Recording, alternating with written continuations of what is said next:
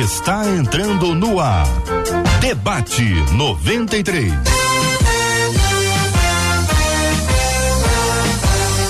Realização 93 FM. Um oferecimento Pleno News. Notícias de verdade. Apresentação J.R. Vargas. Muito bem, J.R. Vargas hoje está em São Paulo e você segue na companhia do seu irmão e sempre amigo Gilberto Ribeiro. A gente vai aqui até as três da tarde. Primeira hora, hoje, 11 horas 2 minutos, estamos com o debate 93, ok? Quarta-feira, 22 de novembro de 2023. É um dia muito especial para todos nós. Vamos aqui trazer um tema bastante interessante, bastante relevante para os nossos dias. Eu quero te convidar a não apenas ouvir o debate, mas a participar dele. Quero apresentar para você Uh, hoje a nossa mesa de debate, você já conhece os pastores, eu tenho certeza de que será uma um início de tarde, manhã, início de tarde muito agradável na presença de Deus. Uma ótima Ótimo dia, né? 11 horas 3 minutos. Estou acostumado a falar sempre ao meio-dia, mas ainda é 11 e 3. Pastor César Carvalho, bem-vindo, bom dia.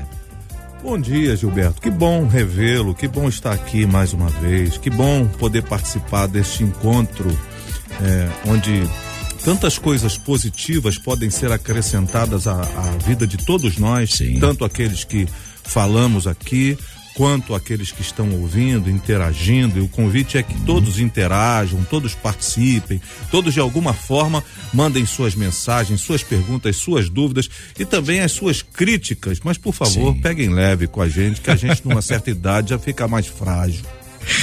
Tá certo, tá certo. Pastor César Carvalho. Agora, o reverendo Vanderlei Nascimento. Uma ótima, uma ótima manhã, reverendo. Bem-vindo. Eu que agradeço estar aqui com você, Gilberto, participar desse debate, debatedores, amigos, os ouvintes. Sejam bem-vindos. Espero que essa manhã seja uma manhã abençoadora para todos. Amém. Pastor Lécio Dornas, ele está online participando com a gente do debate 93. Olá, pastor Lécio Dornas, bem-vindo. Olá, Gilberto, que alegria participar mais uma vez do debate FM, rever você, os colegas que estão aí entre os debatedores, com especial destaque ao César Carvalho. Quanto tempo, César, que a gente não se encontra. Estamos nos encontrando hoje aqui na mesa do debate 93. Que alegria revê-lo, como também os demais que estão comigo à mesa. Que tenhamos um debate abençoado. Amém. Marcela Bastos, da nossa equipe 93, ela que é a produtora do programa também, presente aqui conosco. Olá, Marcela. Bem-vinda, Marcela. Oh, bom dia, Gil. bom dia. Bom demais ter você aqui com a gente. Bom dia aos nossos queridos debatedores, porque é maravilhoso a gente começar aqui o debate 93 ao lado deles na mesma expectativa dos nossos ouvintes que estão aqui, olha, pelo WhatsApp 21 96803 8319 dizendo Tô ligado no debate, inclusive, Elizabeth, que é a ovelha do pastor César Carvalho, ela disse, ó, tô mandando um abraço para todo oh, mundo recebi, do debate recebi. 93, mais um grandão, pastor César, e digo aos debatedores, deixem Deus usar vocês. É isso aí, Elizabeth. No Facebook, você vai nos assistir com imagens, Rádio 93.3 FM, e vai se juntar a Bernadette, Maria Pereira, Rose Sabino, ao Robério Vilar, Assim como no nosso canal do YouTube, você também nos assiste com imagens, dá sua opinião. 93 FM Gospel, vai lá que a turma já está lá. A Célia, a Dina, o Arthur, todo mundo, Rosilene, porque o debate 93 já começou e promete, né, Gil? É, com certeza, Marcela, obrigado. Bem, a gente vai trazendo para você então o tema de hoje. Atenção aqui conosco, afinal de contas, é um tema bastante relevante. É, temos aqui um e-mail Quero que você preste bastante atenção nesse tema, porque a gente vai desenvolver isso aqui é, ao longo desta hora. Ele diz assim: tenho visto muitas pessoas usarem seus líderes como gurus. Sequer tomam uma decisão sozinhas. Eu fico pensando se isso é saudável ou se eu me tornei muito independente espiritualmente falando. Até que ponto devemos depender da ajuda de nossos líderes espirituais? Buscar uma segunda opinião não seria uma fuga da responsabilidade de tomar decisões? É possível honrar os líderes e, ao mesmo tempo, não ser um crente dependente? Como isso? Esse é o nosso tema de hoje, chegando aqui através de um e-mail, e eu quero começar pelo pastor César Carvalho. Pastor. Bem, vamos lá, Gilberto. É um tema é, que, ao mesmo tempo, é complexo, porque não é uma coisa que a gente vá uh, falar com tanta tanta. Uh, essas, essas questões de gurus dos nossos dias são muito, muito repetitivas. E a gente precisa ter cuidado quando vai tocar em algumas coisas, principalmente quando eu estou tratando com os mais novos na fé. Sim. Mas antes de tocar nesse assunto em particular, quero também saudar o meu amigo Lécio Dornas, esse escritor fabuloso, esse cara fantástico, faz um trabalho lindo e escreve como ninguém. É um verdadeiro erudito mas é um erudito que faz a erudição é transpor o, o portal da simplicidade com muita qualidade. É um pessoa muito especial. Agora, no, no, no que diz o nosso ouvinte, quando ele aborda esse tema, ele, cent, ele, ele centraliza, ele, ele acaba apontando para uma questão que eu acho que não é a grande, a grande questão dos processos que estamos vivendo aqui, que tem gerado uma certa dificuldade. Ele qualifica como dependente ou independente, Sim. ou seja, eu sou um crente independente demais ou sou um crente dependente demais. E aí, quando eu pego as cartas de Paulo, em particular a carta de Paulo aos Efésios, é, eu, eu percebo que mais do que dependência e independência, eu preciso focar na maturidade que eu acho que o que vai fazer diferença, e se vocês me permitirem, eu quero ler o texto aqui, que está na carta de Paulo aos Efésios, capítulo 4, versículos uh, 13 e 14, assim: Até que todos alcancemos a unidade da fé e do conhecimento do Filho de Deus e cheguemos à maturidade, atingindo a medida da plenitude de Cristo o propósito é que não sejamos mais como crianças, levados de um lado para outro pelas ondas, nem jogados para cá e para lá por todo o vento de doutrina e pela astúcia e esperteza de homens que induzem ao erro. Então, Sim. o grande problema não é se nós somos tão independentes ou tão dependentes. A questão é se somos maduros, segundo a medida da fé. Então, o, o problema que eu acho desse, desta onda de pessoas frágeis que dependem de gurus ou de um chamado discipulado muito ostensivo, agressivo e dominador, não está exatamente nesses lugares, mas está na falta de maturidade dos, dos, dos crentes hoje. Há muita imaturidade e talvez esse seja o maior drama que estamos enfrentando nos nossos arraiais. É, eu acredito que enquanto, enquanto igreja, pelo crescimento como ele tem sido, que é um, é um crescimento praticamente exponencial da igreja cristã no Brasil, é, há, há necessidade e demanda por uma liderança madura e não se forma um líder maduro da noite para o dia, não é? Tanto na questão do conhecimento quanto na questão teológica. Então, da mesma forma que a gente tem essa dificuldade que o senhor mencionou é, é, da maturidade ou, ou, ou do desenvolvimento dela por parte dos irmãos, nosso crescimento, né? Como ovelhas, que todos nós aqui somos ovelhas também há necessidade também de lideranças terem maturidade para entender e não manipular. E talvez a maturidade que você esteja tocando, a, a, a forma que você está falando de maneira tão gentil, é, tem a ver com uma questão. Nós estamos sofrendo de um problema de maturação uh, fora do tempo. Nós estamos reproduzindo e produzindo lideranças e até discípulos que, na verdade, eles são jogados na arena do processo meio sem a preparação do tempo. E a gente muitas vezes quer produzir maturidade e acaba fazendo, sabe quando a gente amadurece uma fruta porque a gente está querendo comê-la, degustar e acabar com ela rápido? Então a gente faz processos não naturais processos que sejam artificiais de maturidade. E esse tem sido para mim um drama. Você fala da, do crescimento exponencial numérico da igreja evangélica brasileira, e é verdade. é, numericamente nós estamos crescendo muito, mas é muito importante que a maturidade ela encontre o seu espaço como vida cristã para que a gente se torne então uma igreja efetivamente transformadora, uma igreja relevante, uma igreja que faça diferença no seu contexto social. E, e esse tem sido talvez o nosso maior drama, o nosso maior embaraço. Reverendo Vanderlei. É, eu penso que a gente precisa tratar esse assunto com um determinado equilíbrio.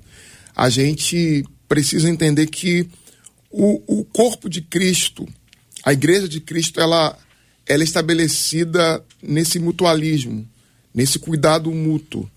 A igreja precisa experimentar essa dependência do outro.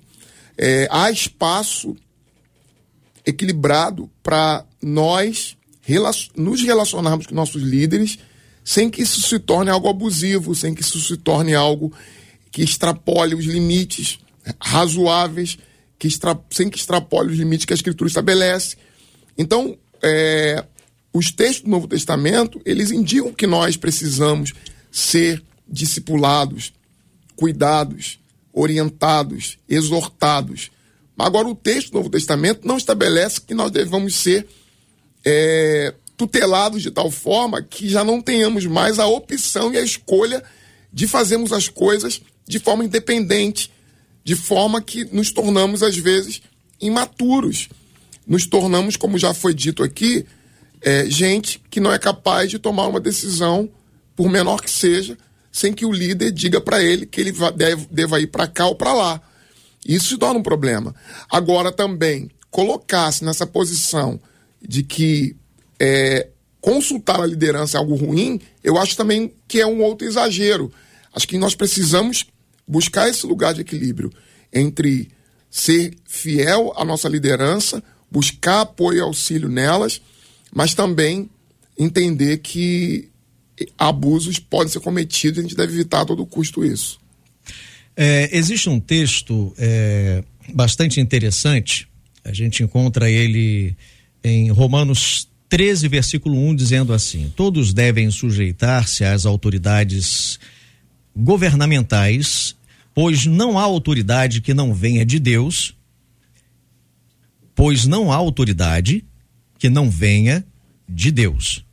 As autoridades que existem foram estabelecidas por ele. Então a gente tem aqui uma questão relacionada à liderança, seja ela uma liderança religiosa, ou mesmo uma liderança governamental. Independente aqui de, de partidarizar, que esse não é, não é a nossa, essa não é a nossa intenção, mas sim tratar a questão do princípio da autoridade, da obediência, é, o princípio relacionado a, a, a, essa questão da dependência espiritual ou da independência, né? Se é que eu a gente pode que, colocar assim. Eu acho que a palavra que uh, o pastor Vanderlei aqui, ele, ele colocou como equilíbrio, ela a gente pode também chamá-la de interdependência, no sentido de Isso. que nós uh, dependemos de fato uns dos outros na nossa caminhada da fé e uma das figuras que o apóstolo Paulo eh, traz para nós metaforicamente é do corpo.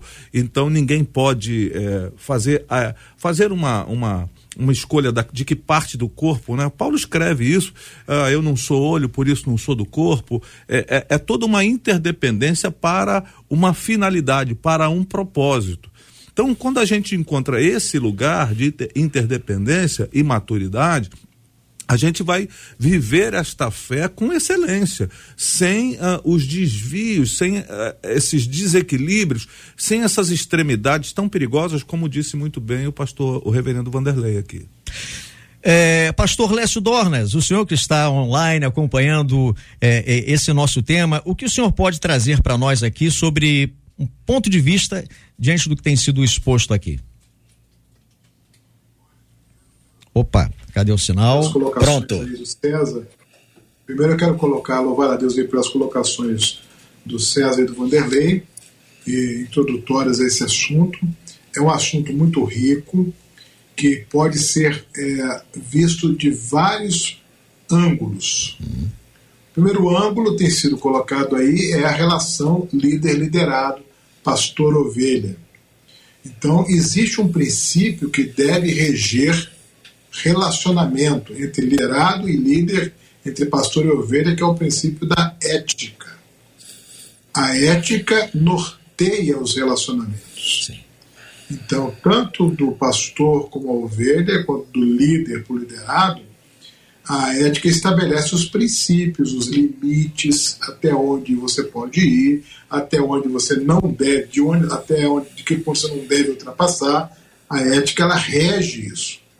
Então, quando falta ética, acontecem os abusos, acontece ah, o endeusamento, acontece a veneração, porque a ética não existe. Mas onde há ética é, nos relacionamentos, é, os princípios são observados, os limites são obedecidos. Então, esse é um prisma. O outro prisma é saber, é estabelecer a diferença entre pastorear ovelha e liderar alguém numa equipe de ministério é ou num ministério. Quando você está liderando pessoas que estão a serviço de um ministério, você tem uma visão que precisa ser implementada pelas pessoas que estão debaixo da sua liderança. Então, isso é liderar pessoas dentro de um contexto ministerial, dentro de uma equipe de trabalho. Isso é diferente de pastorear vidas. Pastorear vidas requer apacentar, cuidar, orientar, aconselhar. Às vezes, o pastor é as duas coisas: ele é o líder do ministério e ele é o apacentador, ele é o pastor. Mas essas duas coisas precisam estar claras na vida do pastor, do líder e do liderado, quando ele age como líder do ministério e quando ele está apacentando, cuidando daquela vida. Mas retoma aí a questão da ética. Quando se trata da liderança, existe um princípio que eu gostaria de colocar aqui, que é o princípio de liderar para autonomia. Então, o líder, ele lidera as pessoas visando a autonomia das pessoas e não a escravidão das pessoas. A liderança bem-sucedida é aquela que trabalha para a autonomia, para aquela pessoa que está chegando agora, começa a caminhar e vai, vai ficando autônoma ao ponto de liderar outras pessoas e de gerar frutos. Então, essa ideia de dependência, codependência, submissão cega, é, coer, é, liderança coercitiva, faço o que eu mando, não há lugar para isso na ética do Novo Testamento. Não há lugar para isso na ética cristã e não há lugar para isso para uma visão, digamos, contemporânea de liderança, que é a liderança libertadora, a liderança para a autonomia. Isso é muito importante. E a última palavra que eu dou nessa primeira participação, que, que, que se harmoniza com o que os colegas aí falaram, é a questão da, da visão de liderança. Então, quando, quando um liderado ele se coloca naquela posição submissa, cega, radical, ao ponto de se anular e depender do líder para qualquer coisa na sua vida, para qualquer decisão, essa pessoa está anulando a ação do Espírito Santo na vida dela. Porque o Espírito Santo não atua onde há coerção, não atua onde há violência, não atua onde há abuso. A Bíblia diz: onde há o Espírito, aí há liberdade, aquela liberdade aqui no sentido de autonomia sentido de indivíduo, da pessoa ser um indivíduo que tem vontade, que tem visão, né? Então, existe aquele líder nas igrejas que, que pede para a pessoa fazer uma coisa, mas tem que ser do jeito dela, do A ao Z, tem que ser apenas um robô praticando uma tarefa. Não respeita a visão, o estilo, não deixa as pessoas agirem por elas mesmas. Né? Então, isso aí não vai gerar autonomia, vai ser uma, uma liderança doentia que vai gerar discípulos mal formados, como o César muito bem colocou aí. É, essa questão é, relacionada à orientação, né, aconselhamento, pastoreamento, é, pelo menos é o que eu tenho, tenho visto também, aprendido na prática, que é, é, é direcionar, encorajar uma pessoa, né, é, que ela tenha uma, uma relação pessoal com Deus e com as Escrituras, e não fazer exatamente isso, né, não como contraponto ao que o senhor, o senhor disse, pelo contrário, é, reafirmar isso, de, de, que a pessoa não fica dependente de um líder, de um pastor, mas dela ser encaminhada, direcionada a encorajá-la a ter uma relação com Deus. Eu acho que esse é um caminho para que, numa linha do tempo, haja maturidade, haja crescimento, não é? Pelo menos é isso que a gente vem é, entendendo. Eu queria que você que está acompanhando a gente nesse momento é, trouxesse para nós informações, você que é ouvinte, o nosso telefone está liberado, o 24610093, o nosso e-mail que é o debate arroba rádio93.com.br, nosso Facebook, estamos aqui transmitindo pelo Facebook, pelo YouTube da Rádio 93, nosso site você pode acompanhar. E a Marcela Bastos está com todas as informações, está recebendo e ela vai canalizar algumas aqui para nós. Marcela, você tem algumas informações que já pode trazer? A turma já está acompanhando a gente, por exemplo, o Ivo diz assim: eu acho que a gente pode pedir conselho, mas depender, penso eu que é só de Deus. Já uma outra ouvinte diz assim: é, conheço uma pessoa que não faz nada, diz, e enfatiza, nada, sem consultar o que o ouvinte chama de seus profetas. E o que os seus profetas falam se torna regra. Um outro ouvinte disse assim: Bom, eu creio sim que a gente deve obediência às nossas lideranças, mas não usar os nossos pastores para tudo nas nossas escolhas. O que a gente deve é obediência ao Espírito Santo, de uma maneira individual nas nossas escolhas. Já uma outra ouvinte, trago para os debatedores, ela disse assim: Bom, não sei de que tipo de líderes vocês estão falando, porque os que eu conheço, na verdade, estão é, fugindo da responsabilidade. Eles até sugerem alguma coisa e deixam, ó, você se resolve, você se vira, faz o que você achar melhor, disse essa ouvinte. Eu acho que tem que ter um equilíbrio. Ela pergunta: estou errado em pensar assim? Pastor Lécio Dornas, quero recomeçar, fazer o inverso agora, começar com o senhor e chegar no, no fim até o pastor César, César Carvalho. Pastor Lécio, é, é, existem pessoas que não têm é, é o título pastoral, mas têm um encargo ok? No sentido de acompanhar, de pastorear, gente que tem é, tem preparo, tem coração, tem chamado e vem correspondendo com reconhecimento da própria liderança e faz isso muito bem. Da mesma forma, é, nós vemos aqui da outra ponta, do outro lado, no meio do povo, gente que tem o hábito, tá? e aqui não cabe, não cabe um julgamento da nossa parte em relação a, a isso, mas existe essa realidade de pessoas que procuram em reuniões palavra profética, o profeta A, profeta B que tem visão, ou o irmão que procura reunião de oração. É, eu acho que tudo é válido se feito dentro dos parâmetros da palavra. Mas tem gente que deixa o pastoreamento é, porque prefere ouvir uma palavra de um, de um, um profeta, por mais importante e relevante que possa ser. É, a gente entende que a palavra profética é aquela que já está revelada nas escrituras e não necessariamente a gente vai ouvir na boca de uma pessoa aquilo que Deus quer para a vida dela. Mas há pessoas que procuram e dão mais valor à palavra dita nessas reuniões do que muitas vezes o próprio líder espiritual que tem responsabilidade diante de Deus para cuidado dessas pessoas. É, que tipo de orientação o senhor poderia dar nesse momento? Para pessoas que têm isso, porque é, existe essa coisa da pessoa olhar determinada reunião, dar um peso muito maior do que ao pastor dela, que está na igreja, dando a sua vida em, em estudo, em oração, trazendo ministração, fazendo visitação. De que forma a gente pode colocar isso para os ouvintes, é, de, de, para eles entenderem que, apesar de ter, de crermos nos dons do Espírito, nessas manifestações, que é mais importante você ter a referência espiritual no seu pastor, no seu líder, afinal ele está lá para isso. É, essa colocação, essa situação que você coloca, é, Gilberto, é de uma relevância muito grande. É sensível. Nos dá aqui a oportunidade de esclarecer algumas coisas. Primeira coisa, alguns mitos que existem, né? O fato de uma pessoa ser pastor, o líder da igreja, não dar a essa pessoa automaticamente a competência nem para aconselhar e nem para dirigir o comportamento de ninguém. Fato.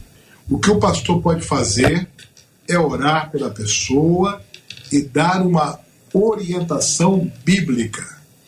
Ele tem esta formação. Ele responde a seguinte pergunta: à luz da palavra de Deus, essa situação merece as seguintes cuidados, seguintes orientações. E eu vou orar por você para que o Espírito Santo possa te ajudar nisso.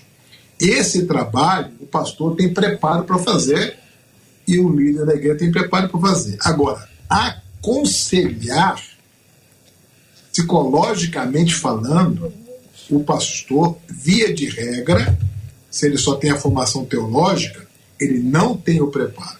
Ele precisa valorizar os profissionais desta área, cristãos, e ter parceria com eles para que eles possam aconselhar, no sentido de lidar com, com sentimento, comportamento, avaliar atitudes, que à luz da psicologia ele tem ferramentas para trabalhar com a pessoa que o pastor não tem. Então, o aconselhamento que a gente fala assim, aconselhamento pastoral. Uhum. Se você precisa de aconselhamento, procure o pastor. É um aconselhamento bíblico, é um aconselhamento espiritual, é um apoio espiritual através da oração. O pastor se permitir a roubos de orientação psicológica sem ter a formação, ele pode prejudicar as pessoas ele pode piorar a situação das pessoas, porque ele não tem o devido preparo para isso. Isso não tem nada a ver com a vida espiritual do pastor, não tem nada a ver com a sua autoridade ministerial, tem a ver com o preparo dele. Capacitação mesmo, né? Isso é, mu é muito importante a gente elucidar isso. Então, uma boa pergunta a se fazer para o pastor, porque você confia nele como líder espiritual, é: Pastor, que psicólogo o senhor me aconselharia aí? Qual profissional de aconselhamento o senhor sugere que eu procure? Aí o pastor, zelando pela ovelha, pode sugerir profissionais, pode sugerir centros de aconselhamento, para que a ovelha tenha o acompanhamento profissional. E ele se reserva a fazer um acompanhamento bíblico, espiritual, ensinando a palavra. Há problemas que as pessoas têm que apenas o conhecimento da palavra, o esclarecimento do que a palavra ensina já ajuda muito. E a pessoa já está, está bem para continuar a vida dela. Mas há problemas que não. É preciso algo mais, é preciso de um tratamento. Então, eu gostaria de aproveitar essa, essa chance de me expressar, à luz da situação que você colocou, para elucidar isso. O fato de ser pastor não é uma auréola que o capacita para tudo. É uma cultura errada pastor não é automaticamente administrador excelente, o pastor não é automaticamente um professor excelente, o pastor não é automaticamente um psicólogo, um companheiro. Essa ideia, ah, o pastor, ele é psicólogo, ele é administrador, ele, ele não é. Ele não é, ele é pastor. Ele é a pessoa que estuda a palavra, que ora, que alimenta o rebanho e que ajuda espiritualmente as pessoas, que cuida das pessoas, que leva as pessoas. O pastor não tem o pasto verdejante na casa dele. Ele leva as ovelhas aonde estão os pastos verdejantes. Ele não tem a fonte de águas cristalinas na casa dele. Ele leva as ovelhas aonde estão as fontes. Então, essa ideia tem que ser resgatada, esse mito tem que ser derrubado e esse equívoco tem que ser corrigido. Agora, qual é o papel do pastor? É de guiar você.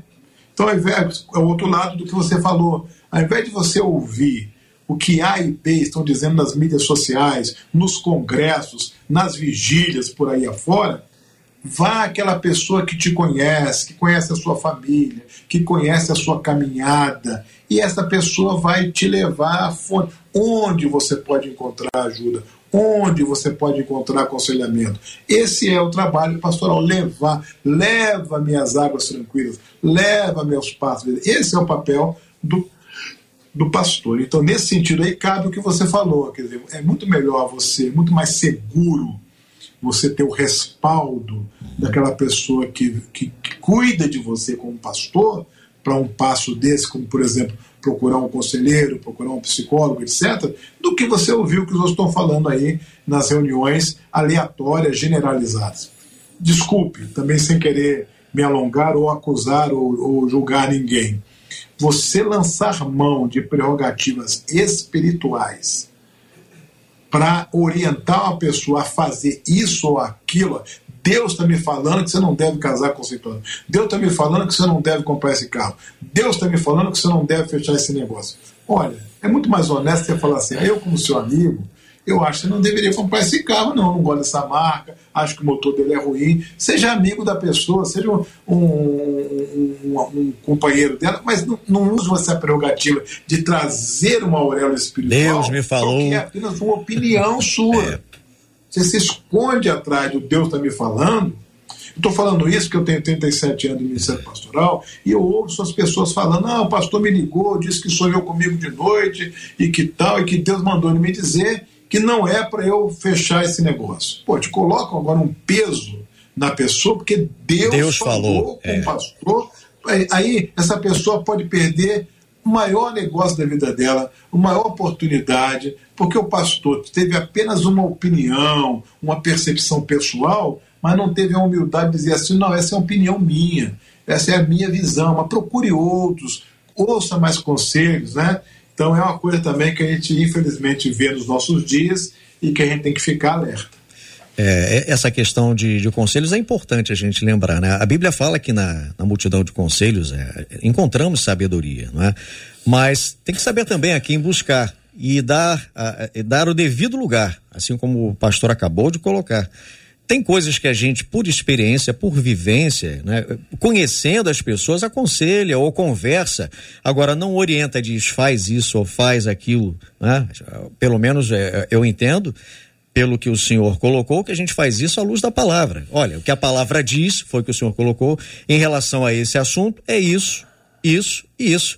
Vamos estar junto orando para você ter a, a, a, direção de Deus à luz da palavra quanto a essa questão, aquela questão. É muito mais, mais correto né? e mais seguro para a própria pessoa que ouve. Reverendo Vanderlei, queria que o senhor continuasse então, o, o assunto. Eu concordo com o pastor Écio, mas eu queria colocar uma outra, um outro aspecto de, daquilo que foi, já foi exposto por ele, é que isso não pode, que o fato de nós não termos uma formação de especialista é, na área da psicologia, ou da psicanálise, ou da neurociência, não nos desqualifica de orientar e de conduzir o rebanho. Por que eu digo isso? Porque também há pastores que estão hoje experimentando o outro extremo, de não comprometimento com o seu rebanho, de não estarem é, se entendendo como líderes e responsáveis pelas pessoas as quais ele pastoreia. Então ele terceiriza o seu trabalho para o psicólogo, psicanalista ou até mesmo ele mesmo, por ter uma formação nessa área, é, vai tratar do seu rebanho como psicólogo ou como psicanalista. E isso, para mim, é um problema.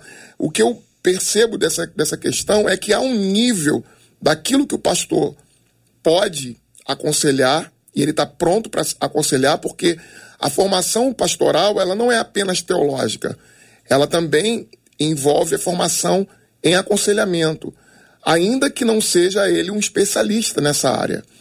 Então há um nível daquilo que ele pode ajudar é, o seu rebanho e deve fazer isso. Ele não deve usar é, a justificativa de que ele não é um psicólogo, um psicanalista, para não acompanhar o seu rebanho, a não orientar o seu rebanho. Se por um lado nós temos problemas com aqueles que é, abusam desse, desse lugar e entram numa seara que não é sua e agem como donos das pessoas, querem o coração do seu rebanho para si, e por falarmos que a igreja é o corpo de Cristo, eles se entendem como sendo cabeça, sendo que o cabeça é Cristo, é, por outro lado, há também a minha preocupação que não haja um descomprometimento, de que não haja uma terceirização do trabalho pastoral. É, ah, procura psicólogo. E em casos que o próprio pastor poderia orientar. Porque a orientação bíblica, é, ela também, em alguns níveis, em alguns níveis, atinge também o coração e as emoções das pessoas.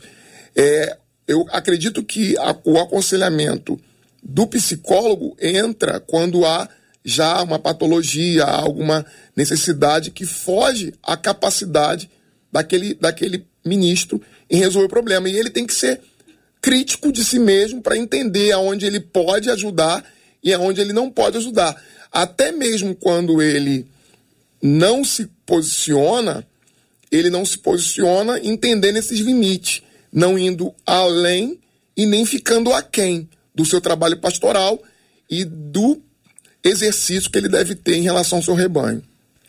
Ok, então eu, eu entendo aqui pelo contraponto. É, Gilberto. Oi. Gilberto, se você Sim, me permite, como está na linha aí, se você me permite, ah, com, embora eu entenda perfeitamente e respeite a posição do, do pastor Vanderlei, mas o meu receio é o seguinte: é, o curso de teologia ele apresenta uma proposta de formação em aconselhamento bíblico, aconselhamento na palavra, e dá uma noção de psicologia geral para o entendimento do ser humano, e não para tratamento do ser humano. Estou dizendo isso por quê? Porque o pastor, pela sua experiência, pode achar que pode dar um conselho que envolva as emoções ou psicológicas das pessoas, achando que está fazendo um bem e não está fazendo um bem. Pode estar até prejudicando a pessoa. Agora, por exemplo, se uma pessoa está numa situação que envolve mentira, você pode dizer claramente, à luz da palavra de Deus, está muito claro aqui, isso aí envolve mentira, você tem que tirar a mentira da sua vida, mostra o texto bíblico, o ensino da palavra é curativo.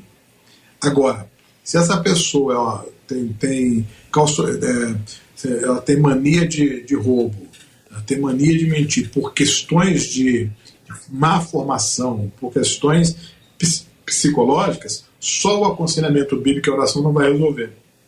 Só, por exemplo, é cleptomania.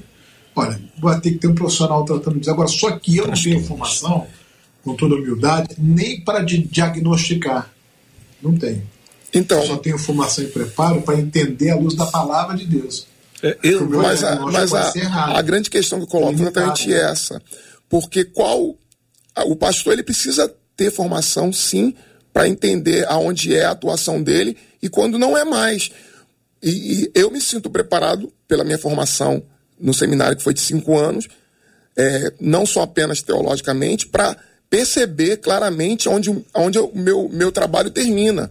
Por exemplo, quando o senhor fala da mentira, é a mentira ela pode ser tratada pelo pastor quando é em níveis, por isso que eu falei questão de níveis, daquilo que eu compreendo claramente que está no âmbito da, da realidade pastoral que eu posso tratar. Se o indivíduo é mentiroso, é como um, ser humano caído, eu, eu sou o pastor dele, eu vou acompanhá-lo, eu vou me comprometer em ajudá-lo.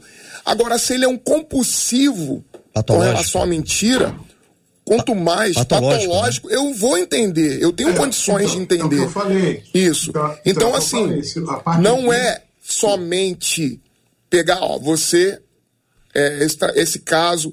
Quando que esse caso, ou os casos são de cuidado pastoral e quando eles são de cuidado do psicólogo? Porque senão também tem muita gente na igreja que ó, esse trabalho é do psicólogo, é só o psicólogo. E, e a igreja tem tem feito, usado os púlpitos para os psicólogos e, e, esvaziado também é, a figura pastoral e tratado como se o pastor não pudesse tratar biblicamente de diversos assuntos que por isso é tratado biblicamente.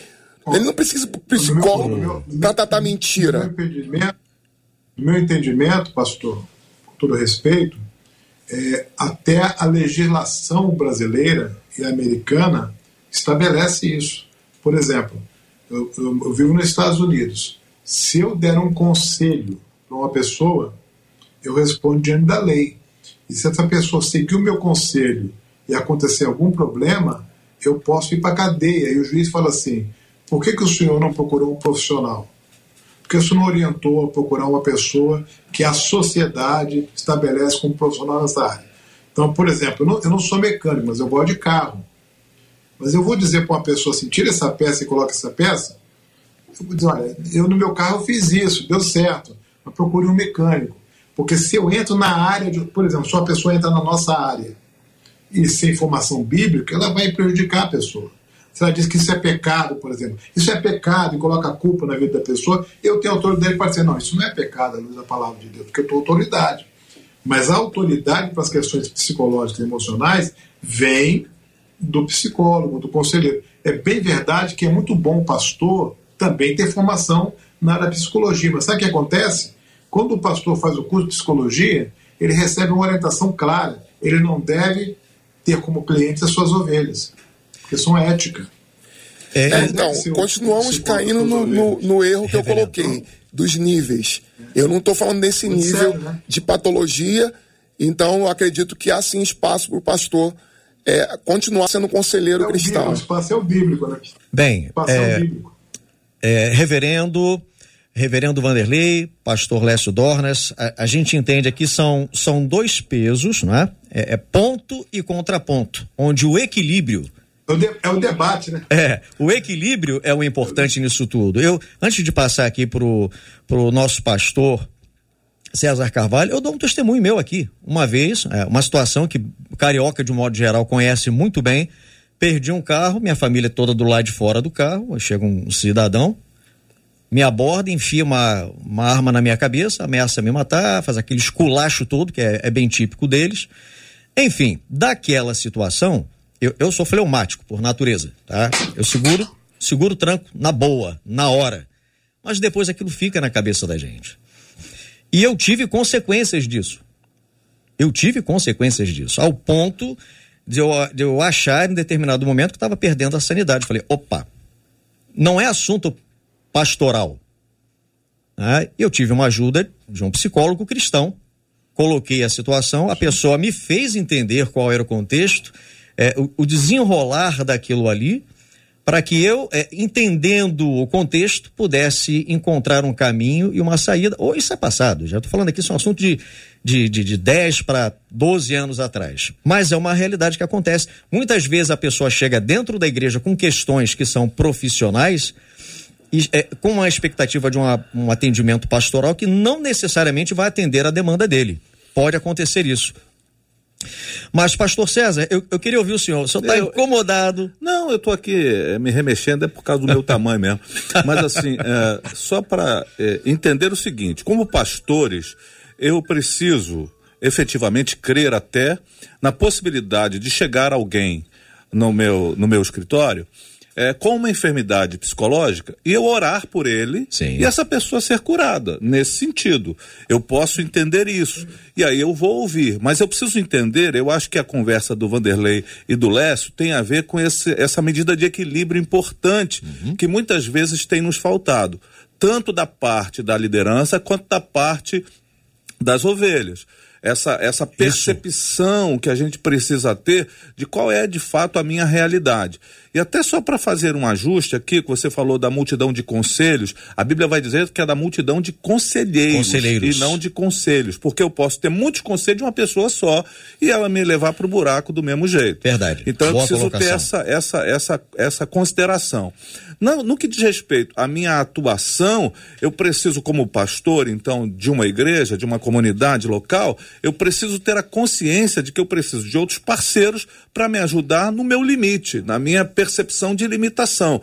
Se eu tenho alguém que me procura e está é, claramente atacada por uma situação que é um transtorno emocional, eu preciso ter parceiros do ambiente da psicologia ou até mesmo da psiquiatria, porque essa é uma questão, é uma questão que a gente está vivendo constantemente na nossa realidade ministerial para poder fazer os encaminhamentos, para poder fazer as conversas, Sim. mas não abandonar a minha prática de estar com aquela pessoa, de orar com aquela pessoa, de ministrar a palavra de Deus para aquela pessoa, porque eu acho que são componentes que estão, eh, estão no conjunto do processo de cura e transformação da, da, das pessoas como um todo.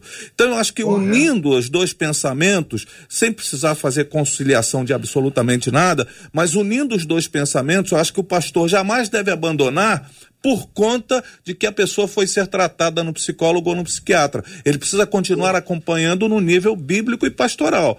E ao mesmo e orando pela, por aquela pessoa. Ao mesmo tempo, é, a gente precisa como pastores ter a consciência dos nossos limites. O problema, pastor Lécio e pastor Vanderlei, é que infelizmente no contexto do Brasil ficou essa pecha de que do que o pastor tem que fazer tudo em todos os momentos.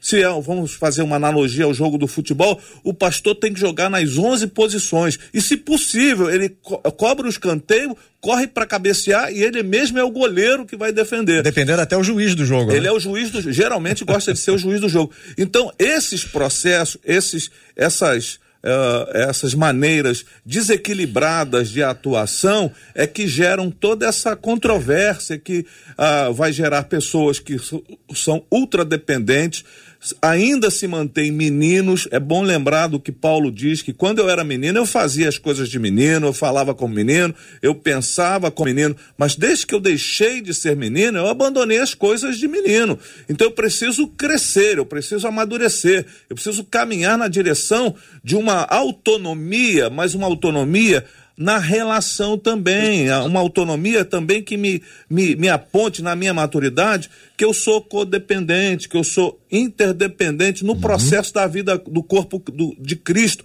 Então eu preciso caminhar nessa direção.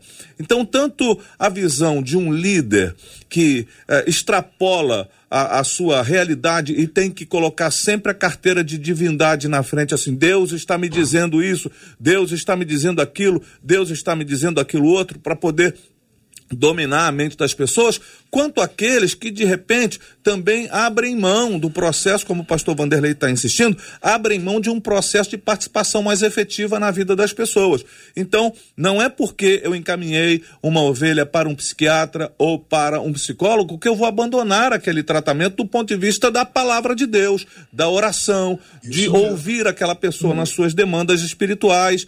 Então, tudo isso faz parte de um conjunto que nos é permitido pela maturidade. Assim que tivermos líderes de fato maduros, nós vamos ocupar um espaço de fato importante. E assim que a, a, as ovelhas do rebanho do Cristo também entenderem que precisam caminhar na, no rumo da maturidade, elas vão abandonar certas práticas de dependência de gurus que falam em nome de Deus, são profetas ou dizem-se profetas e querem revelar tudo, inclusive números aí, para poder uh, uh, fazer o sucesso de alguém. Isso é tão triste, é tão danoso que as pessoas elas vão a, esse, a esses lugares, mas continuam sendo absolutamente dependentes, frustradas, frágeis na sua caminhada de fé e não conseguem viver plenamente o evangelho do Cristo na sua vida. Ok, eu, eu queria trazer aqui a Marcela, é, é, só um minutinho, pastor Lécio, por gentileza, só queria que a Marcela trouxesse, provavelmente ela tem ali mais perguntas, né, mais algumas colocações dos nossos ouvintes, Marcela. Eles estão aqui acompanhando os nossos debatedores. É interessante, né, que cada um vai tendo as suas próprias sua própria visão a respeito do que tem acompanhado até aqui. A Bernadette, por exemplo, diz assim: conheço algumas pessoas que acabaram saindo da igreja porque receberam um conselho. Esse conselho, no final das contas, não deu certo e aí culparam a alguém ao invés delas próprias e hoje estão afastadas, inclusive, do Senhor, disse a Bernadette. Já o Aleph, numa outra ponta, disse assim: Eu também reconheço que vejo muitos liderados que acabam abusando de seus líderes. Sabe aquela coisa sufocante? Uhum. Qualquer coisa vai atrás do líder e está ali o tempo inteiro e quer que o líder esteja atento a isso. E aí, duas perguntas retóricas de hoje, sei que a gente já está aqui já em 11h50. Vou deixar como retórica, mas se alguém quiser responder a esses ouvintes. Um deles é o Ivo dizendo: e quando a vida do líder não dá exemplo para aconselhar? Ele mandou naquela hora que vocês estavam falando sobre aconselhamento. E o Dijair disse assim: não seria o fato de que muitos gostam de gurus espirituais por causa da lei da demanda? Se alguns gostam de ter, é porque outros gostam de ser esse guru espiritual? É a pergunta do, de Jair. Eu deixo para o nosso pastor Lécio Dornas a colocação. Por favor, pastor. Só para não perder a, a pérola Sim. que o pastor César nos trouxe há pouco, é, para adicionar uma reflexão seríssima. Muitos líderes, por terem essa visão equivocada, de não enxergarem seus limites, não terem essa visão da necessidade de uma pluralidade, é, uma conjunção de esforços para ajudar o ser humano, e que o papel dele é a oração, é a palavra, e que vai somar com o papel dos outros, por, por causa disso, muitos líderes e pastores acabam desenvolvendo patologias, depressões, Fato. e muitos têm acabado com a própria vida porque acabam se enfermando porque não têm a noção precisa do que Deus espera deles no ministério. Por exemplo, o apóstolo Paulo ensina que o papel do pastor e do líder é equipar os santos para a obra do ministério. Esse é o papel dele, não é fazer todas as coisas, não é jogar nas 11 posições do campo, é equipar as pessoas. Essa é uma liderança madura e responsável. No que se refere ao, ao aconselhamento, esse equipar significa o quê? Mostrar os caminhos, dar as direções e manter a relação pastoral de oração, de acompanhamento, de subsídio bíblico. Isso é muito sério, isso tem ceifado a vida de muitas pessoas, inclusive de líderes. E bate no que o Ivo está falando. Que as pessoas olham na vida do pastor, está lá aquela pessoa estressada, tem sempre mais coisa na agenda do que o tempo do relógio, está sempre tomando um monte de remédio, o pastor está sempre é, franzindo a testa, não tem sorriso nele, não é uma pessoa feliz que contempla o belo, é uma pessoa que não lê um romance, não lê uma poesia, ele está sabe, afundado na realidade da igreja, é o único ambiente da vida dele. Essa pessoa não inspira. Não inspira ninguém a buscar conselho, não inspira ninguém a seguir o exemplo, porque está enferma eu, eu não posso ter só a igreja como ambiente que eu frequento. Eu não posso ler só literatura bíblica. Eu tenho que ler outras coisas. Eu tenho que, que alimentar a minha, a minha mente de outras coisas. Eu preciso assistir um filme. Eu preciso, eu preciso extrapolar as paredes da igreja para minha saúde emocional, para que eu possa ser uma pessoa que convive com a comunidade, que possa inspirar as pessoas. É muito triste quando o pastor não sorri quando o pastor não tem um lazer é, é, saudável, quando o relacionamento conjugal do pastor não é um exemplo, ele não, não trata bem a esposa, ele não trata bem. Por quê? Porque ele está enfermo e está tentando fazer um monte de coisa que Deus não quer que ele faça, Deus não o chamou para fazer, está deixando, tá deixando de fazer o que Deus chamou para querer fazer um monte de coisa. Então, um desdobramento da reflexão muito bonita que o César fez. Obrigado, obrigado, pastor. É, é uma coisa bastante interessante que eu, eu notei. É, trouxemos aqui uma questão de um ouvinte por e-mail, é uma questão é, é, é bastante comum no povo, mas a ênfase do, do debate de hoje é, é, ela, ela acabou tomando um rumo em relação à, à liderança, é? Que, é, que é quem efetivamente acompanha e cuida do rebanho. Mas eu queria trazer aqui uma questão para vocês e peço aos senhores para a gente tentar remir o tempo, que temos apenas seis minutinhos, né? O assunto vai se estendendo, dá vontade de continuar, mas a gente vai ter que é, é, ser breve nisso. Mas esse ouvinte por e-mail, ele coloca assim: é, é possível honrar, é importante entender aqui qual é o conceito de honra que ele tem, não é? É, é possível honrar os líderes ao, e ao mesmo tempo não ser um crente dependente, como fazer isso? Eu gostaria que os três deixassem uma breve palavra em relação a isso. Né? O irmão pergunta isso. É possível honrar os líderes e ao mesmo tempo não ser um crente dependente? Como? Quero começar aqui, pastor Vanderlei.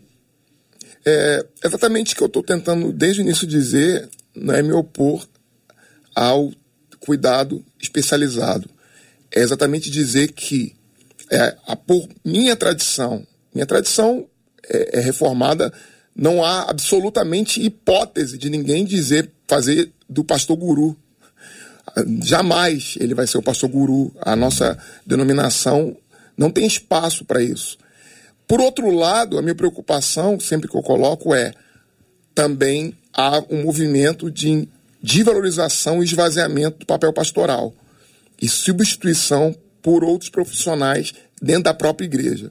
Então, respondendo à questão do pastor, do ouvinte, é: nós podemos honrar nossos pastores sem ser dependentes dele. E é exatamente essa minha proposta: que haja, por parte do ministro, do pastor, essa compreensão dos seus limites, mas que ele também não deixe de exercer a sua vocação. Ele exerça a vocação, mas saiba dos seus limites. E o rebanho saiba também dos limites do seu pastor, mas naquilo que é próprio da sua função, que ele seja honrado e, e seja procurado e tratado como aquele que apacenta e cuida do seu rebanho.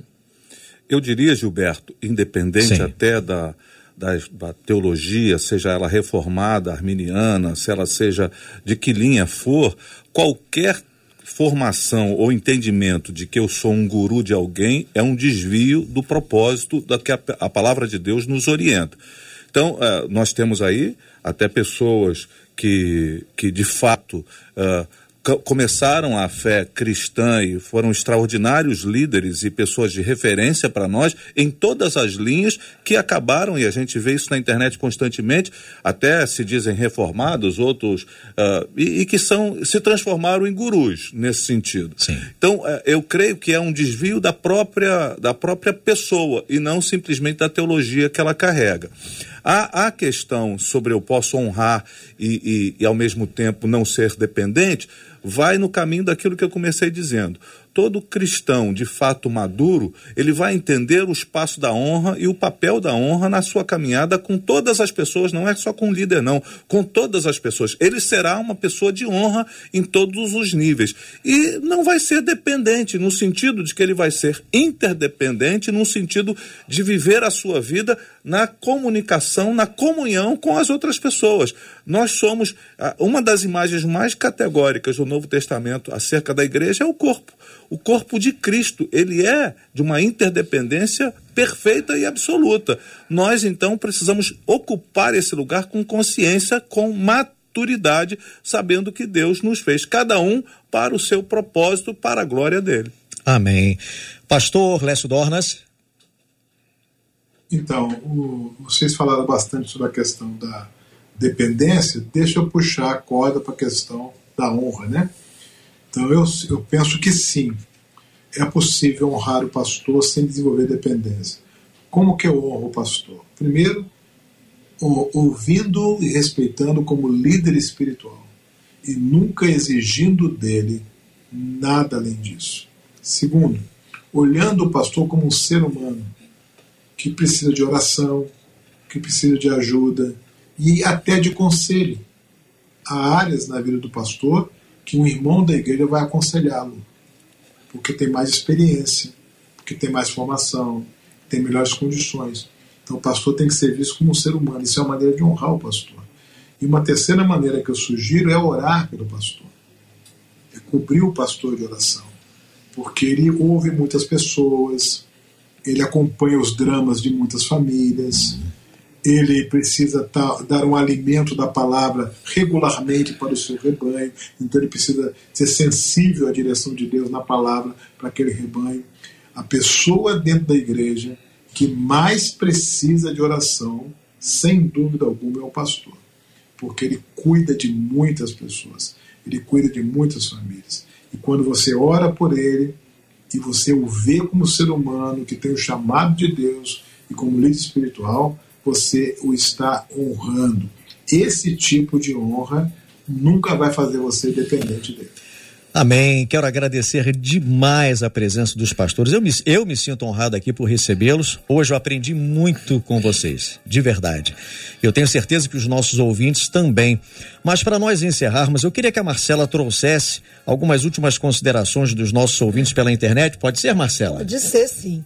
Vou trazer só aqui as falas, por exemplo, da Rosemary Rodrigues, que disse assim: Confesso a vocês que eu tento sempre ajudar o meu pastor da maneira que eu posso, porque eu entendo que não é fácil e quero que ele veja e perceba em mim, na minha família, esse apoio. E a Severina, vou ler a fala dela no WhatsApp, mas se revela na fala de alguns outros dos nossos ouvintes, dizendo que debate bom e um debate necessário para esse tempo e gostaria de saber onde fica para a gente ouvir novamente. Então, Severina, para você e todo mundo que está nos acompanhando, a partir de agora. Assim que a gente encerrar, já está disponível aí no YouTube, no Facebook, para você ver novamente, aprender mais um pouco e compartilhar, abençoar a vida de alguém.